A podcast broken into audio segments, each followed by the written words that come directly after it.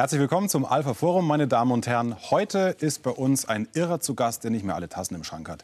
Entschuldigung, was würden Sie sagen, wenn Ihr Kumpel kommt und sagt, ach, morgen fahre ich mal mit einem Tretroller vom Norden quer durch Deutschland bis an den südlichsten Punkt.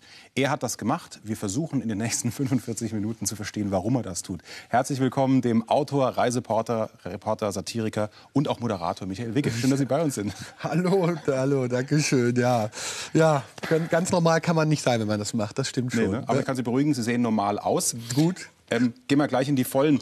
Haben Sie eine masochistische Veranlagung? Weil Sie gehen ja schon dahin, wo es weh tut.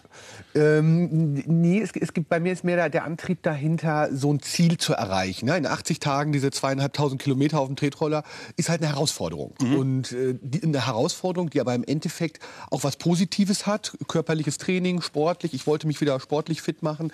Und das treibt mich an. Also alle Projekte, die immer so eine Herausforderung haben, äh, haben auch einen ganz großen, ich sag mal so, äh, hedonistischen Anspruch. Auch wenn das jetzt hart klingt und zweieinhalbtausend Kilometer durch das Land gequält mit diesem Tretroller, es hat auch immer einen persönlichen Vorteil. Ne? Sportlich gesund werden oder damals bin ich ohne Geld bis zur Antarktis gereist. Äh, ich wollte kostenlos die Welt sehen. Also da ist immer sehr viel positiver Eigennutz mit drin. Ja, oder negativ gesagt Schnorrer. Sie sind ein Schnorrer, aber der ist noch mit dem ja, Nützlichen verbindet. Wo, wobei ich das noch mal äh, ein bisschen korrigiere. Also wenn man jetzt zum Beispiel sagt, ich bin da ohne Geld damals gereist, immer alles im Tauschverfahren. Mhm. Es war mir immer wichtig, nie so einfach die Hand aufzuhalten und zu sagen, äh, oh, ich habe jetzt kein Geld, helft ihr mir, sondern immer, was kann man anbieten. Und so, so, das zieht sich auch durch, eigentlich durch alle Projekte mehr oder weniger durch. Da werden wir noch viele schöne Geschichten hören. Ne? Also von wegen Schnorren. Sie haben dann Dienstleistungen im Gepäck ja. gehabt, ja, weil ja. es macht, glaube ich, auch keinen Sinn, in Italien oder Australien mit einem Busfahrer zu diskutieren und fünf Minuten zu erklären, dass man hier gerade ein Projekt macht. Ja. Also Sie brauchen ja Geld, obwohl Sie ohne Geld unterwegs sind. Genau, genau, genau. Wie das geht, äh, klären wir noch ausführlich. Zum Projekt Tretroller. Sie hätten doch ganz naja, nicht ganz entspannt, aber ein bisschen entspannter auch mit dem Rasenmäher fahren können. Das war, glaube ich, die erste Idee. Das ist ja, ja. Jungstraum, oder? Mit diesem genau. Warum haben Sie das über, die, über den Haufen geworfen? Äh, da gab es äh, da gab's verschiedene Gründe äh, für, mit, mit dem Rasenmäher das nicht zu machen. Ich bin im Nachhinein froh, das nicht gemacht zu haben, weil in 80 Tagen 200.000 Kilometer mit diesem Rasenmähertraktor, das wäre, hätte vielleicht nicht geklappt. Weil doch mit dem Roller, auch wenn das ein, ein äußerst langsames Gefährt ist, kann man schon, wenn man sportlich fit ist, 20 km/h äh, rollern. Also natürlich jetzt nicht den ganzen Tag durch, aber mal so 20 Kilometer in einer Stunde ist wie so ein 8 Kilometer Dauerlauf, so will ich es mal vergleichen. Ne? Und äh, dadurch konnte ich schon diese Strecke auch bewältigen. Und was ich eben meinte, der Anspruch war auch, ich wollte was Gutes für mich tun, für den Körper, auch mal wieder fit werden. Und das hat dann geklappt. Ich habe insgesamt 16 Kilo abgenommen, was natürlich dann von äh, Anfang des Jahres 94 auf 78, das war dann auch nicht schlecht. Das ist ein schöner Nebeneffekt. Ja, Wobei ja. Die, die, die ersten Kilometer mit noch 16 Kilometer waren die dann mhm. anstrengender, als wenn man sich schlank rollert? Äh, die waren so oder so anstrengender, weil, also ich hatte vorher auch, auch trainiert, drei Monate, also das ist jetzt nicht von 0 auf 100 gewesen, aber trotzdem gab es Muskelkater, äh, Gegenwind. Ich hatte gar nicht mit, mit Gegenwind mir, mir Gedanken gemacht, was das mhm. heißt. Gegenwind heißt, man kommt überhaupt nicht vorwärts. Und an der Nordseeküste mit Gegenwind war irgendwie so ein bisschen blöd, muss ich ganz ehrlich sagen. Das lief nicht so gut am Anfang. Ja. Sie haben ja selber zugestehen, man kann nicht ganz normal sein, wenn man das Leben führt, auch das Berufsleben, was, was Sie führen. Äh, dieses, dieses Verrückte, ist das bei Ihnen in der, in der DNA, im Genpool drin? Also gibt es bei Ihnen das Gen verrückt? Oh, äh, oh, ich, also ich glaube so, man hat ja verschiedene Seiten ne? und man zeigt jetzt vielleicht auch in diesen Projekten auch so eine Seite, aber ich habe auch eine ernsthafte, ruhige Seite. So, äh, das ist jetzt nicht, dass mein ganzes Leben nur äh, auf irgendwelchen Tretrollern äh, ausgelegt ist. Also ich bin dann auch ganz normal auf dem Sofa und gucke abends äh, Fernsehen oder so. Mhm. Ja? Also das, aber so eine gewisse Hang zu vielleicht zu extremeren Dingen habe ich. Das mhm. stimmt. Ja. Sie haben mehrere Serien gemacht zu Deutschland. Der Tretroller ist das mm. frischste Projekt äh, für die Deutsche Welle, Deutsche Welle TV, Euromax. Mm. Ähm, wie verändert das einen Menschen äh, und seine Sicht aufs eigene Land? Also wenn wir ein paar Klischees durchgehen. Ja? Für mm. den Ami sind wir Sauerkraut, Lederhosen, Oktoberfest äh, und immer schön pünktlich und strebsam. Welche Klischees stimmen, welche stimmen nicht?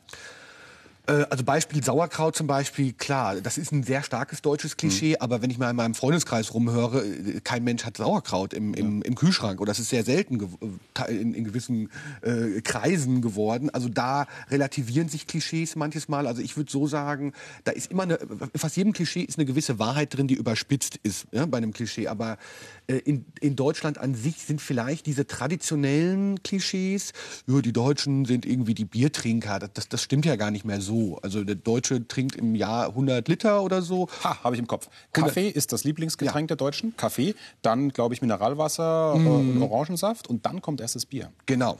Genau, dann kommt das Bier. Also es ist wirklich gefallen und ich glaube, äh, äh, Tschechien, da trinkt mhm. man viel mehr Bier und in anderen Ländern.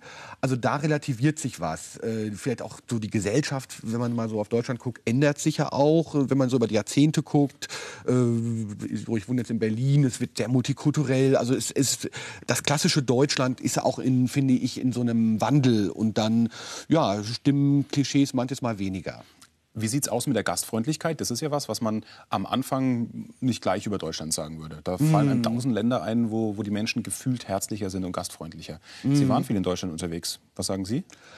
Also Gastfreundschaft war schon da, also ja. das ist jetzt gar keine Frage. Äh, das, das wäre zu extrem, wenn man sagen würde, wir, Deutsche sind nicht gastfreundlich. Aber, äh, das kommt trotzdem ein Aber, so meine Erfahrungen in anderen Kulturkreisen, wo ich dann auch ohne Geld gereist bin, mhm. zum Beispiel in Kolumbien, äh, hatte ich gar kein Geld und musste irgendwo schlafen und habe dann wirklich in Cartagena ähm, einfach mal an der Haustür geklingelt, wo jeder sagt, oh Gott, das kannst du doch nicht machen, mhm. in Kolumbien an der Haustür klingeln. Und, und dann war so eine Familie, die war wirklich arm und die haben gesagt, ja, also wir sind zwar zu zehnt in diesem kleinen Häuschen, du musst dir mit der Oma das Zimmer teilen. Äh, die Oma, die übrigens immer Real Madrid gegen Barcelona guckte, das war für sie im Fußball war da sehr wichtig. Aber die haben mich sofort für, für fünf Tage in dieses Haus gelassen und das war einfach, das war also wirklich sehr große Gastfreundschaft, so auch eben vielleicht so dieses Misstrauen, was wir ja manchmal hätten, logischerweise von einer fremden Person, war da viel weniger und man sagt, ja, komm rein. Mhm. Das weil Sie es gerade selber ansprechen, ist vielleicht ganz gut, jetzt am Anfang der Sendung mal so ein bisschen durch alle Projekte schnell zu riechen, um, um, um, um, zu sehen und zu, zu merken, was Sie machen, ohne ähm, Geld auf Reisen zu gehen bis ans Ende der mhm. Welt. Äh, das Ende war was? Äh, Antarktis. Antarktis. Mhm. So, was war denn da das erste Problem? Wahrscheinlich in Deutschland noch. Das erste Problem äh, war, äh, also ich bin getrennt von Berlin Richtung Hannover und dann äh, hatten wir praktisch eine Pause an der Gaststätte, an der Raststätte gemacht, Autobahnraststätte und ich musste auf Toilette. Ach was. Und so, dann denkt man ja eigentlich, das ist, denkt man ja gar nicht drüber nach und das kostet 50 Cent. Und dann habe ich dann irgendwie der Dame da an der, an der Schranke erklärt, so, ich reise jetzt ohne Geld und jetzt sagt du, das, das ist mir egal. Das interessiert mich jetzt nicht 50 Cent und da konnte ich nicht auf Toilette gehen. Und dann merkte ich, okay, wenn man plötzlich wirklich kein Geld mehr in der Tasche hat, äh, das auch ganz äh, ganz simple Dinge plötzlich nicht mehr laufen. Da muss man sich echt Gedanken machen, wie löse ich das jetzt? Wie haben Sie es gelöst? Ich bin dann irgendwann so ah. hinter der, hinter der Autobahnraststätte habe ich mich dann mal so irgendwie versteckt. Aber das war dann so erstmal auch ungewöhnlich, weil normalerweise wird man das ja nicht machen. Ne? So, da dachte man, okay, man findet eine Lösung, aber manchmal dann etwas unkonventionell. Mhm. Ja? Äh, Sie haben schon, ich habe das gemerkt zwischen den Zeilen, Wert drauf gelegt, dass Sie hier nicht als Schnorrer durchgehen, ne? sondern mhm. dass Sie auch dann versucht haben, mhm. für ein Taxi oder irgendwann mal auch für eine Toilette Geld reinzukriegen durch mhm. Dienstleistungen. Mhm. Ähm, Stimmt dieses Klischee, dass Sie zum Beispiel sich als Lastenträger äh, die Geschichte als Lastenträger sich angeboten haben, um äh, in Peru zur Stadt Machu Picchu, wo es ja doch einige tausend Meter hoch geht, mhm. Und zwar ohne, dass sie eigentlich das können. Weil sie nicht trainiert waren. Ja, ja, das war, das war so. Stimmt das so? Weil es, das es ging so viel durch, durch die Berichte. Ja, das, genau, das stimmt. Also ich war vorher schon mal zehn Jahre vorher in, in, in Machu Picchu gewesen. Mhm. Also von daher kannte ich das ganze äh, Szenario da auch. Und klar, ich habe bei einer Agentur in Cusco, Peru, äh, der Agenturbesitzer hieß lustigerweise Fidel Castro, äh, war aber jetzt nicht der kubanische dann. Und äh, der sagte dann, okay, wenn, wenn, wenn, du, wenn du kostenlos da hoch willst und wirklich als Lastenträger mitmachen willst, kannst du das schon machen. Aber das ist sehr ungewöhnlich, weil es ja wirklich über 4.500 Meter Höhe, 80 Kilometer, fünf Tage. Mhm. Und das ist ja kein Spaß, weil die Lastenträger viel schneller als die Touristen gehen müssen, um Zelte abzubauen, aufzubauen, Essen zu kochen. Also die haben ja einfach noch total vieles am Hals, was der Tourist ja natürlich nicht hat, plus das Gewicht. Und das lief dann, das lief dann auch nicht so gut. Also ich war dann schon so äh, der Ballast der ganzen Reise. So. Hinter konnten alle drüber schmunzeln, aber die peruanischen Lastenträger, für die es ja auch bittere Realität ist, dieser Job, das ist ja wirklich ein knüppelharter Job für wenig Geld die haben dann schon nach am zweiten Tag gesagt zu mir so, okay, die Idee war jetzt nicht so gut. Du, du, du, bist, eine, du bist eine Last für uns. Du bist zu langsam. Ne? Du, Der Lastenträger ist eine Last. der Lastenträger ist eine Last und die, die, äh, das Gepäck des Lastenträgers muss von anderen getragen werden. Ist so ein bisschen ironisch dann Ja. eigentlich. Und, und aber die, die Sie letztlich als ähm, ich sag mal, Hilfe gebucht haben, wie, wie sind die mit Ihnen umgegangen oder waren die dann höflicher als die eigenen Lastenträgerkollegen? Ähm, also praktisch, ich bin ja von der Agentur da gebucht worden. Ähm, naja, im Endeffekt waren alle, äh, war das eine lustige Geschichte für alle, weil es so ungewöhnlich war, weil kein Europäer das äh, in der, in der Regel diesen Job ausübt. Äh, Im Endeffekt konnten alle lachen so. Aber äh, es war schon auch eine Lehre, dass auf so einer Reise, dass man sich auch nicht zu viel zumuten sollte. Manches Mal, es geht nicht alles äh, glatt. Was Sie machen, ist, glaube ich, schon ein einziges Abenteuer, immer in verschiedenen Projekten. Ich glaube, man kann sich doch auf solche Geschichten nur einlassen, wenn man ein zu 100, 150 Prozent positives Menschenbild hat, oder? Sie müssen doch erstmal immer an das Gute im Menschen glauben, weil Sie wollen ja was von den Menschen. Ähm, das, ja, das stimmt wahrscheinlich so. Natürlich äh, hat man auch schlechte Erfahrungen gemacht. Äh, gibt, es gibt ja alles oder man ist ja auch wichtig, manchmal vorsichtig zu sein. Eine gewisse Grundangst, auch manchmal die einen zurückhält für etwas, ist auch wichtig. Aber äh, wenn ich jetzt äh, Beispiel die, jetzt die Tretrollerreise durch Deutschland oder die Reise ohne Geld bis zur Antarktis sehe, also die, da waren wirklich äh, tolle Menschen, die sich begeistern lassen und, und die auch zeigen, dass die Welt jetzt nicht so ein böser Ort ist, wie zum Beispiel die Nachrichten jetzt uns zeitgerafft natürlich präsentieren. In den Nachrichten sieht man halt die, die Probleme der Welt und nicht, was alles wieder toll gelaufen ist. Also von daher äh, denke ich schon, ja, das, äh, man muss aufpassen, was man macht, aber die Welt ist schon, für, finde ich, ein guter Ort. Also die Menschen sind, sind, sind eigentlich unterm Strich ganz okay. Jetzt gibt es verschiedene große Tretroller und damit wir alle mal ein Gefühl dafür kriegen, äh, wie sie da durch Deutschland getretet und gerollt, getretrollt, gibt es das als Verb? Ge- Getretrollert. Getretrollert sind, äh, gucken wir uns das mal an.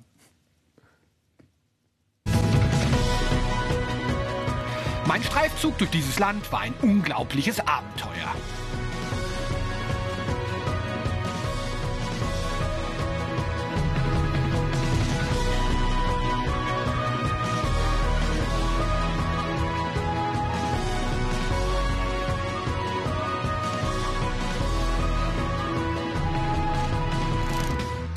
Aber trotzdem hat mich Deutschland öfters in die Verzweiflung getrieben.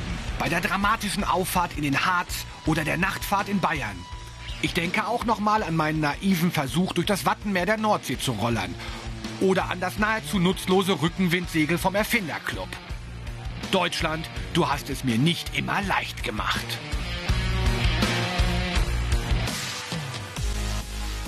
Trotzdem haben Sie es geschafft, Herr Wigge. Was tut denn da in den ersten Tagen mehr weh? Ist das der Knieschmerz? Ist das, haben Sie Rücken? Äh, haben Sie Popo? Haben Sie Fuß? Was, was ist es?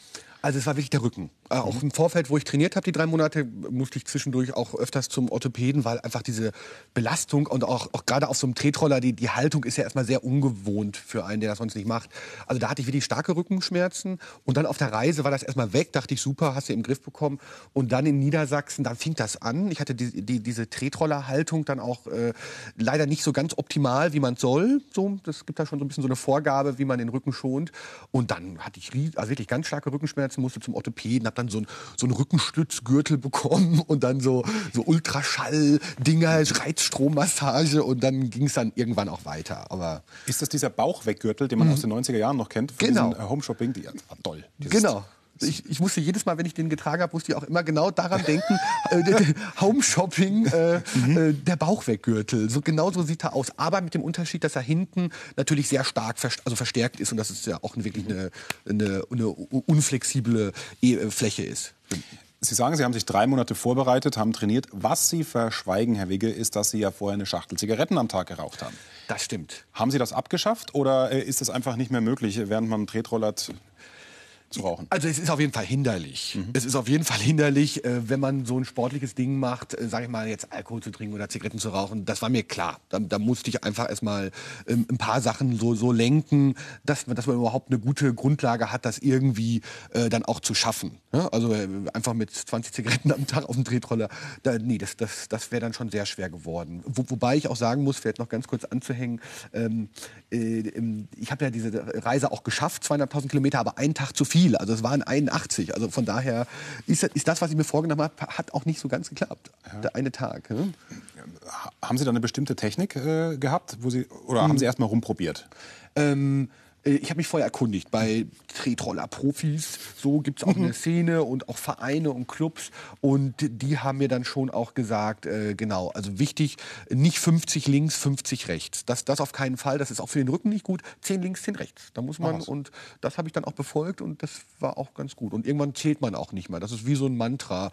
10, 10 und irgendwie geht das. Wie viele Stundenkilometer? Sie sagen in der Spitze bis zu 20 km/h, aber Spitze erreichen geht wahrscheinlich nur, wenn Rückenwind und sonst was. Oder was haben Sie sich für Etappen vorgenommen? Weil Sie mussten ja doch die Kilometer zusammenbringen bis zum südlichsten Punkt. Genau, also ich habe an vielen, also am Anfang fing das so Tageskilometer so 30, 40 und dann hinterher ging es hoch. Also der Rekord war äh, Dinkelsbühl, Bayern hier, äh, 83 Tageskilometer. Also das war wirklich, er hatte an zwei Tagen äh, 165 Kilometer. Das ist dann so sieben Stunden. Man, man fährt, fährt um 9 Uhr los und das ist dann halt wirklich Sport. Also so vielleicht so 83 Kilometer auf dem Tretroller ist vielleicht, als wenn man jetzt 20 Kilometer äh, läuft. Also wie so ein Halbmarathon, würde ich mal schätzen. So ungefähr. So, also, ja? Und dann in zwei Tage 165 Kilometer auf dem Tretroller, Berg hoch, Berg runter. Da schläft man abends äh, sehr früh ein, kann ich äh, Ihnen auf jeden Fall sagen.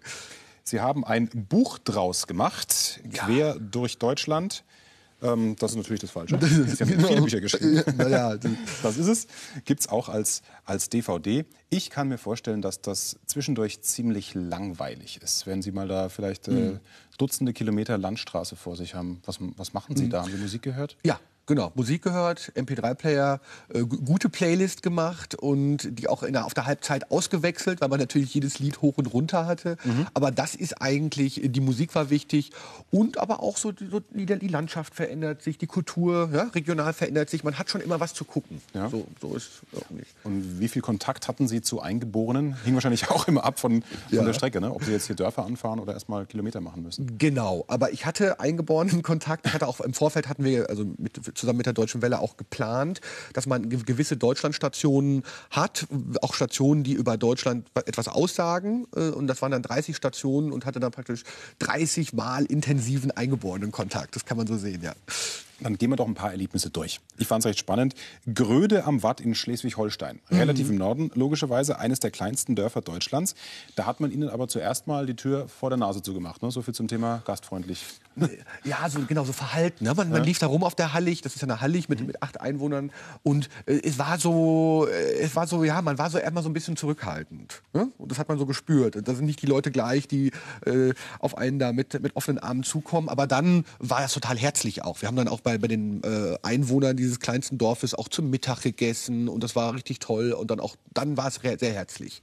Was nehmen Sie mit aus Gröde? Was werden Sie Ihren Enkeln noch erzählen, falls es die irgendwann gibt? Ja, äh, manches Mal äh, ist weniger auch mehr. Also ich habe ein Interview geführt mit, mit, mit einer äh, Bewohnerin dieses kleinsten Dorfes und sie erklärte halt, was ihr das gibt. Eben keinen Stress, keinen Konsumstress. Man, man ist einfach mal weit raus und, und hat so sehr viel Ruhe. Und das fand ich irgendwie ganz schön, dass Menschen sich so in unserer Unterhaltungsgesellschaft, will ich mal sagen, da so zurückziehen und da auch ganz glücklich sind. Dann waren Sie im Erfinderclub Schleswig-Holstein. Äh, da haben Sie geschrieben vom Bierflaschenprotektor. Erklären Sie kurz, was das für ein Ding ist. Eine super lustige Erfindung. Man, man, ist praktisch der Bierflaschenprotektor ist ein Gummiring, der auf die Flasche kommt. Okay. Und praktisch das, das Zwischenstück zwischen jetzt Mund und Flasche bildet. Äh, und es hat diesen großen Wert, wenn man jetzt angerempelt werden würde in einer Diskothek und natürlich mit der Flasche im Mund, dann könnte man ja theoretisch seine Zähne verlieren, theoretisch. Und mit diesem Gummiaufsatz sind die Zähne geschützt. Also auch wenn dieser Fall wahrscheinlich nie eintritt. Aber es ist, ist doch einfach eine lustige Erfindung. Also ich fand sie sehr amüsant. Sehr amüsant sind auch die Bilder in Ihrem Buch. Man wird sie auch gleich sehen in einem sehr merkwürdigen grünen Anzug. Da haben wir ihn. Ähm, Das war bei der UFO-Meldestelle. Genau. Haben Sie sich selbst gemeldet oder haben Sie sich das Ding einfach mal angeguckt? Einfach mal angeguckt und äh, da war es Interessante, ich, also so- es sind ja alles Themen, die, die auch klassisch deutsch sind und wo man denkt, was haben wir mit, mit, mit UFOs zu tun? Eben. Aber es gibt eine Statistik, äh, ich weiß ja nicht, ob ich sie gerade richtig habe, über 30 oder 40 Prozent der Deutschen glauben an Außerirdische. Und da war es erstmal interessant, okay, wir und die Außerirdischen, äh, äh, was hat jetzt die UFO-Meldestelle in, in, in Mannheim äh, für einen Stellenwert? Und das war interessant. Also der, der Leiter dieser Meldestelle hat dann auch erzählt, wie, wie Leute anrufen und besorgt sind, dass sie ein UFO, UFO sehen. Und das passiert wohl gar nicht so selten in, in Deutschland. Also das war ganz interessant, dass es diese Institution gibt. Ja. Aber da müssen Sie schon auch offen sein, oder? Also äh, gehen Sie, oder gönnen Sie sich Ihre Haltung. Ich glaube zwar nicht an UFOs, aber ich guck mal. Also äh, ähm, Ja.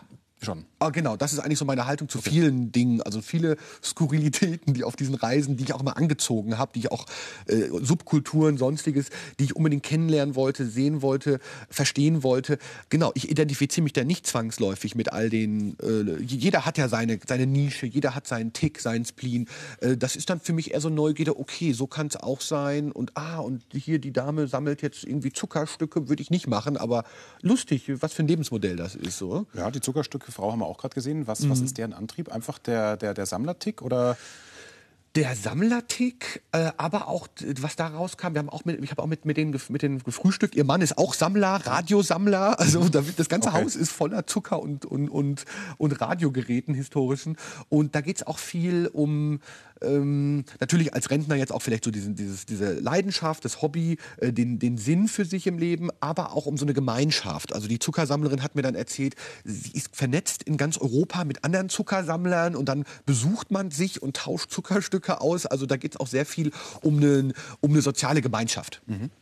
Äh, Sie haben dann auch bei einem Humortest mitgemacht. Also der Humortest, wie, wie lustig ist, ist Deutschland? Wie war denn da der Versuchsaufbau, Herr Wege?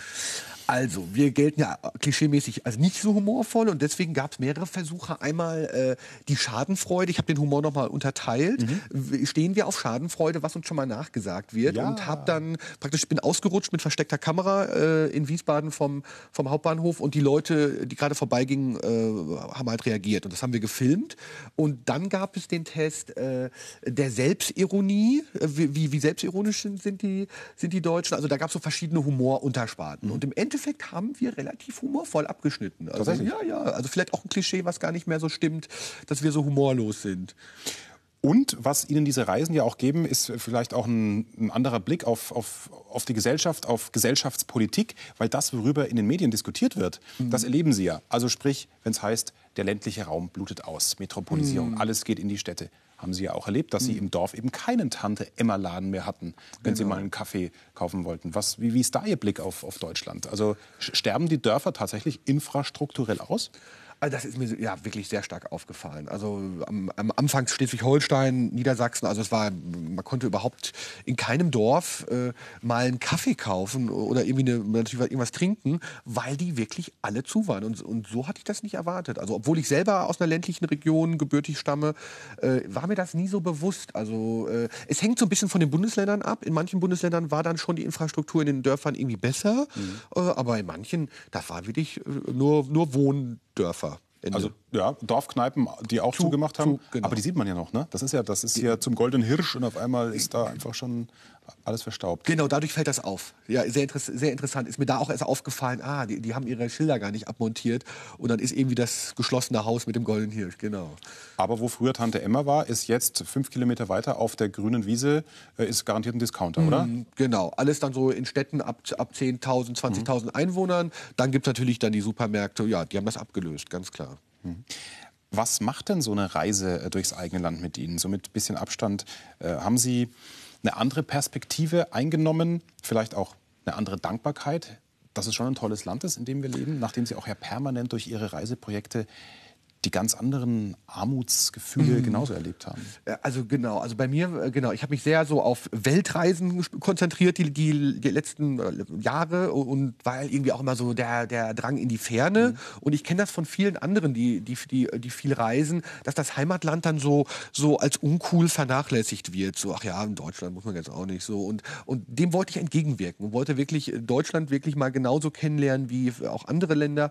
Und das hat, äh, ja, muss man, also hat sehr positiv, also Deutschland ist meiner Meinung nach auch sehr facettenreich. Äh, äh, es gibt wirklich ganz, also sehr viel mehr als das Klischee des konventionellen Deutschlands. Das, also da ist, fi- finde ich, auch ein Klischee, so die Deutschen, wenn der manchmal so, konventionell gesehen, hier ist also hier ist Ordnung und vielleicht ein bisschen langweilig. Und das ist überhaupt nicht so. Also ich habe sehr viele Menschen kennengelernt, die eben auch Dinge machen, äh, äh, die, die so von der Norm abweichen. Ne? Wie die UFO-Meldestelle. Fragt man sich, was für ein Mensch ist das, der diese, der dieses rote Telefon Telefon hat und, und den Leuten, die die UFO-Meldungen da gibt.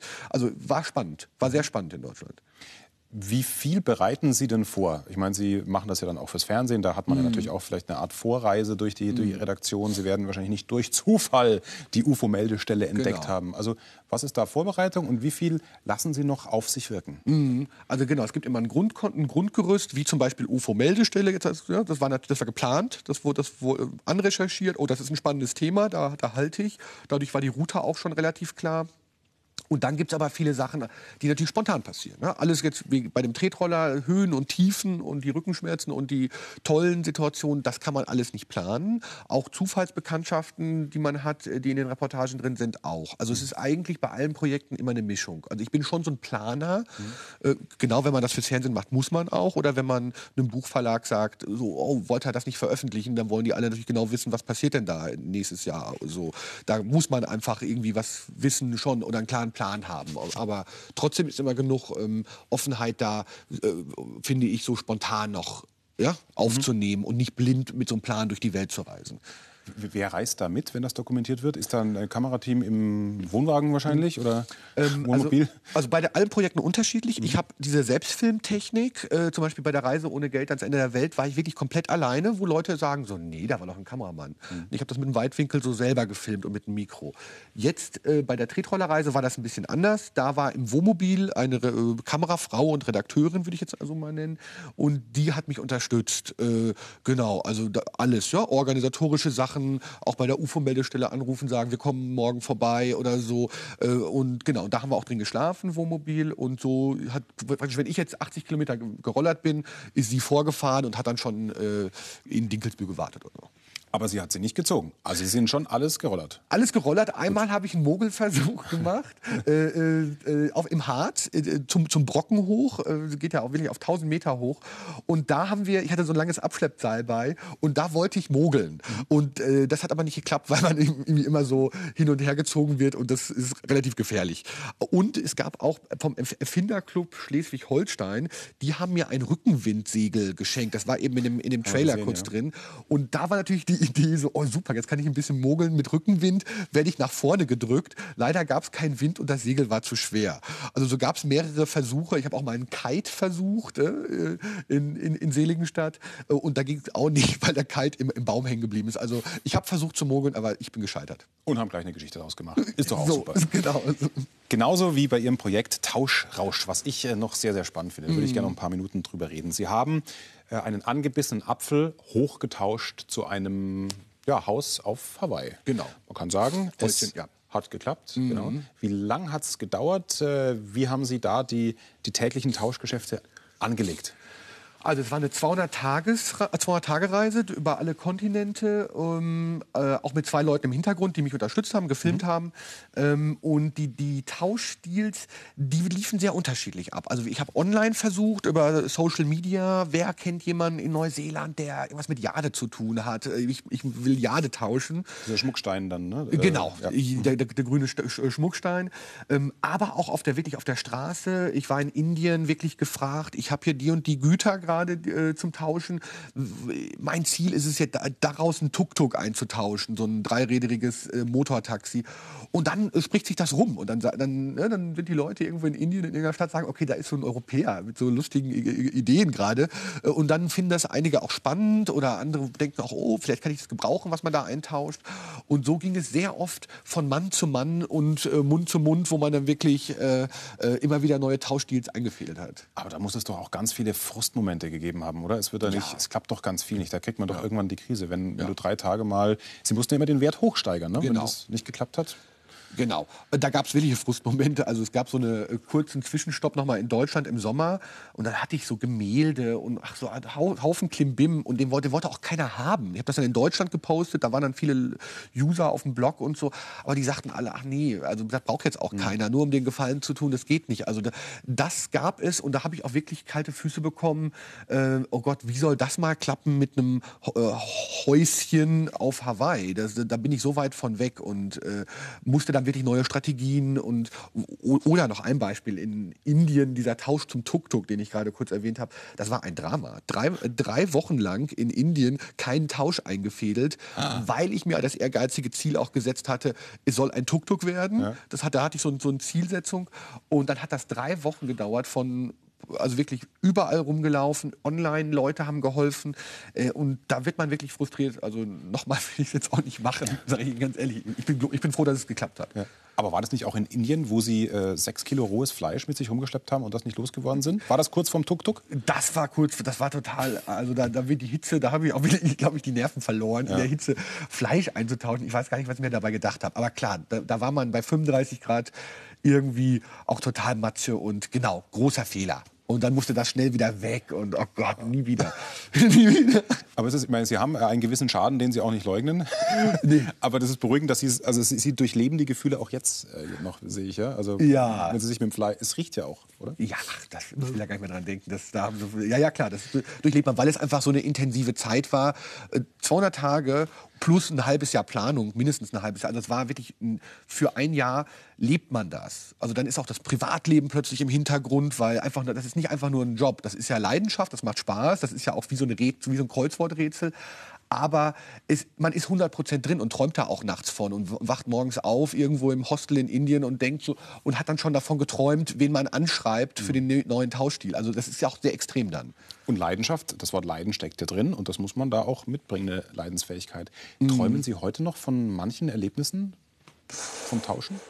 Ähm, ob ich davon träume, da bin ich mir gerade gar nicht bewusst, aber mhm. so, man, die, die sind präsent die sind präsent. Also weil das immer so, so äh, starke Momente waren, zum, zum Beispiel äh, Singapur, äh, hatte ich einen Kontakt bekommen von einem Milliardär und so das erste Mal in meinem Leben einen Milliardär auch getroffen und der schrieb dann so, okay, du kriegst eine Audienz von 20 Minuten bei mir in Singapur an dem und dem Datum und der, der Uhrzeit unter der Bedingung, dass du mir Jade mitbringst. Deswegen auch das ah, Beispiel okay. mit Jade eben.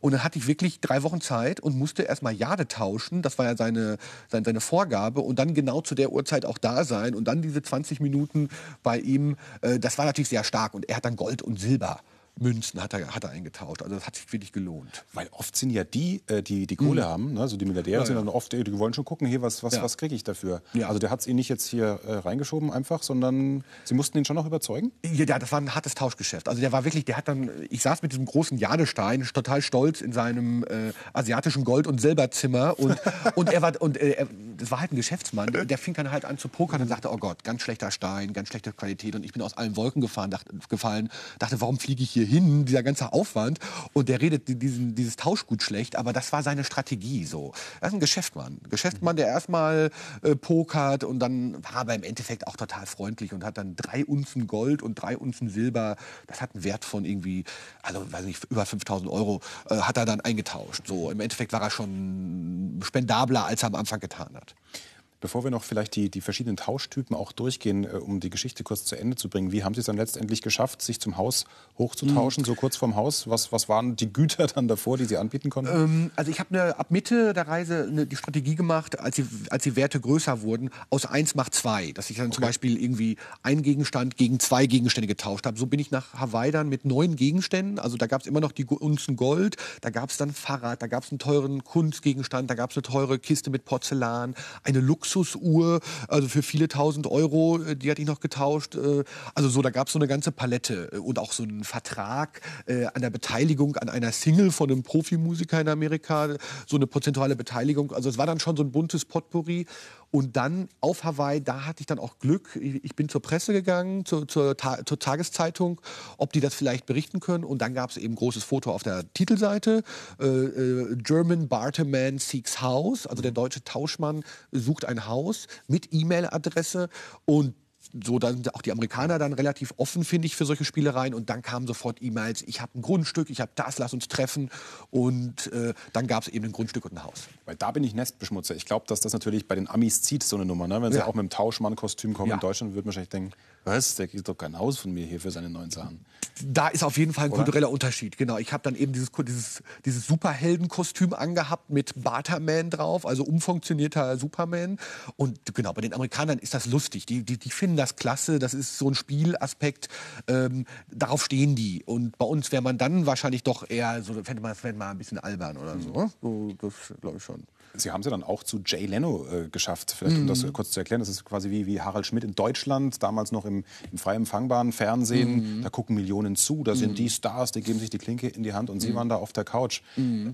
Wahrscheinlich, weil Sie genau diesen Knopf gedrückt haben bei den Amis. Der ist verrückt und macht was, was uns reinpasst, oder? Das kann schon sein, ja, das kann schon sein, dass das so, dass da so, so, eine, so eine Verbindung war, äh, einfach so unkonventionell irgendwelche Ziele erreichen und irgendwie, oh, genau so Beispiel der der Barterman, sowas in so, da, da sehen die das Foto und ich finde, das ist ein Humor, der passt da schon so hin, so glaube ich. Und da war das natürlich ein ganz tolles Erlebnis, äh, nat natürlich bei Jay Leno, das ist wirklich genau, das ist der Harald Schmidt Amerikas, äh, da mal eingeladen sein zu dürfen, war ganz toll. Tauschen ist nicht gleich Tauschen. Für uns ist das hier einfach vielleicht ein Spaß. Äh, Menschen in den Slums brauchen das Tauschgeschäft, ja, um zu überleben eigentlich. Also wie, wie haben Sie das in Ihrem Kopf zusammenbekommen? Eigentlich von, wir sind hier Geld gewohnt, ne? man gibt einfach was und bekommt was zurück. Und dann haben Sie das anders erlebt. Was, was macht das mit Ihnen? Genau, ich habe ich hab ja das Tausch als Spiel äh, ja, äh, und dann äh, dokumentarisch, aber sind wir in, in den Dharavi-Slum gegangen in, in Mumbai und da war das bittere Realität. Also das ist dann wie so ein Berufsbild, man tauscht Kleider gegen Plastik äh, und das war dann so die ernste Seite. Also mir war es wichtig, das mitzunehmen, nicht so eine, so, so, so eine Reise naiv zu machen, nur in diesem Spielcharakter, sondern auch wirklich ernsthaft reinzugucken, warum, weshalb äh, wird getauscht. Zum Beispiel gab es auch As- Aspekte, ein Interviewpartner hat auch erzählt, äh, in Kriegszeiten wird viel getauscht. Also Tauschen ist ein wirkliches äh, äh, Phänomen, wenn es Menschen schlecht geht, ob es jetzt da im Slum ist oder im Krieg. Und das war, fand ich, einen wichtigen ähm, Aspekt, den, den auch nochmal äh, äh, da auch mitzunehmen und äh, auch die, diesen Weitblick zu behalten. Spaß, aber da, da ist noch viel mehr natürlich hinter. Wer tauscht wie? Wenn wir da kurz Charaktere Mhm. durchgehen, äh, ist der Australier offener, weil er generell entspannter ist, weil es wärmer ist, äh, als der Deutsche und der Inder wiederum weiß nicht so recht. Wie, wie, Mhm. wie können Sie da Ähm, äh, Bilder zeichnen? Der, der Inder tauscht sehr ungerne, weil man, ich habe da auch gehört, eine, eine Antwort so, wir, wir leben in der Neuzeit. Wir sind hier nicht so ein, so ein, so ein, so ein Tauschland. Also Okay. wir, wir, so man, man will da auch modern sein und das, das wirkt Mhm. da so, zumindest von mit den Leuten, mit denen ich gespro gesprochen habe, eher so äh, ge- gegen Vergangenheit. Dagegen zum Beispiel amerikanische Kultur oder, oder angelsächsische Kultur ist das eher so ein Retro-Spaß-Ding. Das ist, das ist wieder cool. Äh, Hat man auch in Deutschland, äh, finde ich. Also es, Tauschen ist ja so ein bisschen in die Mode gekommen. So Online-Tauschportale und Tauschvereine. Das hat schon ein bisschen sowas so... Ähm, so sowas sowas modernes will ich mal sagen oder sowas retrohaftes und sonst in anderen Ländern ist äh, da waren so ähm, vielleicht ein bisschen schwierig zu sagen. Also Südamerika wurde auch sehr viel getauscht, aber da war ich in einem Dorf äh, von deutschen Auswanderern aus dem 19. Jahrhundert. Also die sind im 19. Jahrhundert ausgewandert und die Nachfahren leben da heute in einer sehr lustigen, fast deutschen Kultur mit einem Altdeutsch und mit Fachwerkhäusern mitten im Dschungel, wo, du denkst, wo man so denkt, oh Gott, was ist hier los? Und die haben mit, die haben sehr viel getauscht, aber da war der Anreiz, es war für, für sie, glaube ich, sehr spannend, dass, dass Leute aus Deutschland kommen und diesen Ort wertschätzen. Also man hat da so einen, so einen Bezug zu Deutschland, so, das, ist, das hat da einen sehr hohen Status. Wenn man Geld benutzt, dann ist das ja auch eine Interaktion zwischen Menschen, aber man muss sich mit dem Gegenüber charakterlich Mhm. nicht beschäftigen. Wenn Sie tauschen, müssen Sie den anderen ja ein bisschen lesen können. Hat diese Tauscherfahrung Ihnen geholfen, Menschen vielleicht anders einzuschätzen? Haben Sie jetzt eine andere Menschenkenntnis als vorher? Oder bin ich jetzt zu philosophisch? Nein, ich glaube, also ich glaube, jede Erfahrung im Leben, jeder Kontakt ist ja eine Bereicherung und man bekommt dadurch mehr Menschenkenntnis so generell. Und das war natürlich sehr intensiv, genau wie Sie sagen, äh, Geld auf die Kasse, äh, auf, an, der- an der Kasse hingeben. Man muss sich gar nicht unterhalten zur Kassiererin oder zum Kassierer. Da hat man ja gar keinen Kontakt. Tausch, Tauschdeals muss man immer sich mögen, so. Es muss eine sympathische Stimmung sein. Ähm, man, man schätzt ja ab. Mache ich einen guten Deal, mache ich einen schlechten Deal? Ich wollte mich ja prinzipiell nach oben tauschen.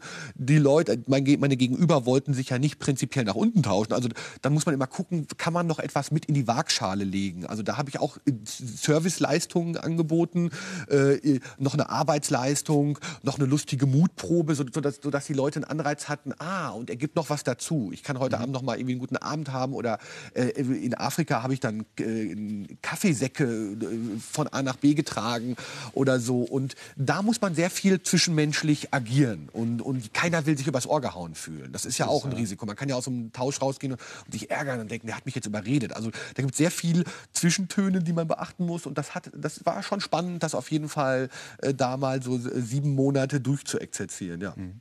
Wer uns vielleicht jetzt von Beginn an zuhört, der denkt sich, der, der ist so viel unterwegs, äh, hat der, obwohl die Reisezeit wie eine dauernde Privatzeit mhm, wirkt. wirkt zumindest dann im Fernsehen und in ihren Büchern, hat er noch ein Privatleben. Ich kann mir mhm. vorstellen, Beziehungen am Laufen zu halten ist schwierig, wenn sie so umtriebig unterwegs sind.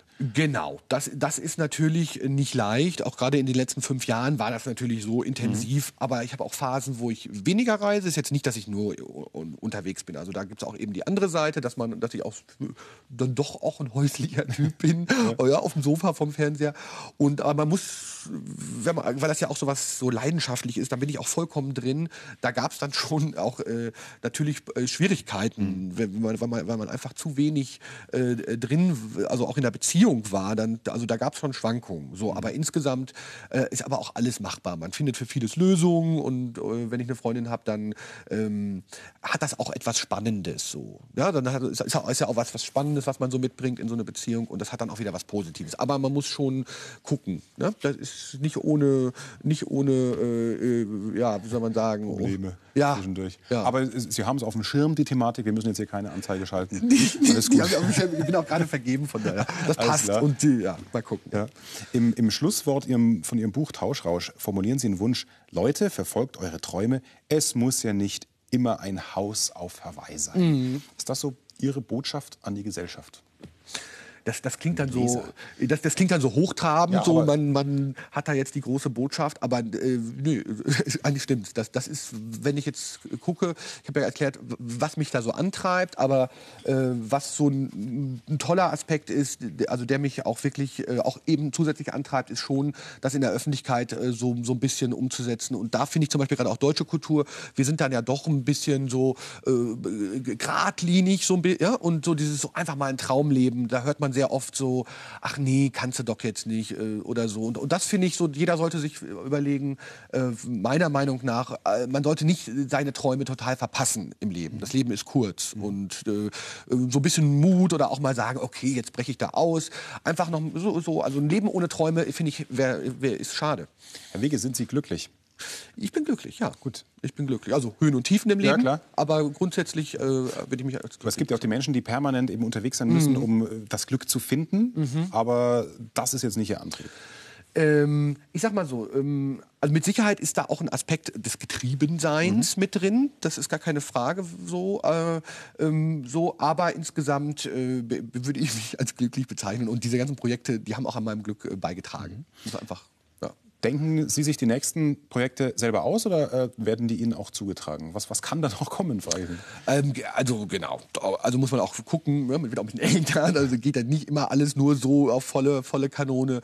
Aber mal gucken, ich habe so ein paar Ideen, die, die entwickle ich auch immer selber, versuche die dann natürlich irgendwie an die Öffentlichkeit zu bringen. Ähm, das ist schon auf jeden Fall noch ein Ziel. Ähm, in seltenen Fällen wird auch schon mal ein Projekt an mich rangetragen, weil man okay. dann so einen Ruf hat, ah, sie sind dann ja ohne Geld gereist und dann kam ein Angebot, ah, reisen sie doch ohne Geld durch die Schweiz. So, ja. ne? Und dann dachte man, okay, das kann man ja eigentlich noch mal machen. So, mhm. aber sonst, äh, eigentlich ist es immer von mir initiiert. Weil Sie müssen ja auch von was leben. Also wenn da so ein genau. Projekt kommt, hier, da, hier sagt der Schweizer Fernsehen oder Dreisat, hier, ja. mach mal, dann, genau. dann machen Sie das Also im Endeffekt, äh, genau, das kann man ja auch vergessen. Ich mache das leidenschaftlich, das macht Spaß. Aber es ist auch ein Job. Äh, ich, ich muss meine Miete zahlen, genau. Mhm. Ja. Herr Wicke, es war spannend, Ihnen zuzuhören. Danke. Ist schon wieder rum. Also wir hätten stundenlang weiterreden können, aber ich denke mir, was soll da noch kommen? Mit Tretroller quer durch Deutschland. Äh, ich würde so gerne ins Weltall. Ah, braucht man einen Sponsor? Ist ein großer Traum. Wenn ein Sponsor zuhört, bitte, ich würde wirklich gerne ins Weltall. Ich wollte früher als Kind auch immer Astronaut werden.